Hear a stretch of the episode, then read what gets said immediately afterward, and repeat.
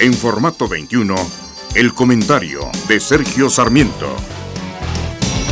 Miguel Ángel Mancera, jefe de gobierno de la Ciudad de México, aprovechó el fin de semana largo para viajar a Acapulco, pero no lo hizo de vacaciones con sus propios recursos, sino que aprovechó para acompañar a 70 niños del DIF capitalino y atestiguar una competencia de esculturas de arena allá en Acapulco. Todos los funcionarios y personas que trabajen merecen descansar, pero lo mejor es que lo hagan abierta y honestamente, con su dinero y sin aprovechar actos oficiales. Mancera también prometió en Acapulco que regalaría unas patrullas a ese puerto de Guerrero. Y no tengo duda de que el municipio necesita patrullas policiales.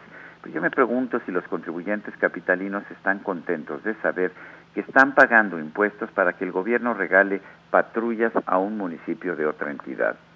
Lo peor de todo es que el jefe de gobierno le reclamó el año pasado al gobierno federal el haber disminuido el subsidio a la Ciudad de México. Pero ¿para qué quiere la Ciudad de México más subsidio federal si solamente lo utilizará para regalar patrullas? Yo soy Sergio Sarmiento y lo invito a reflexionar.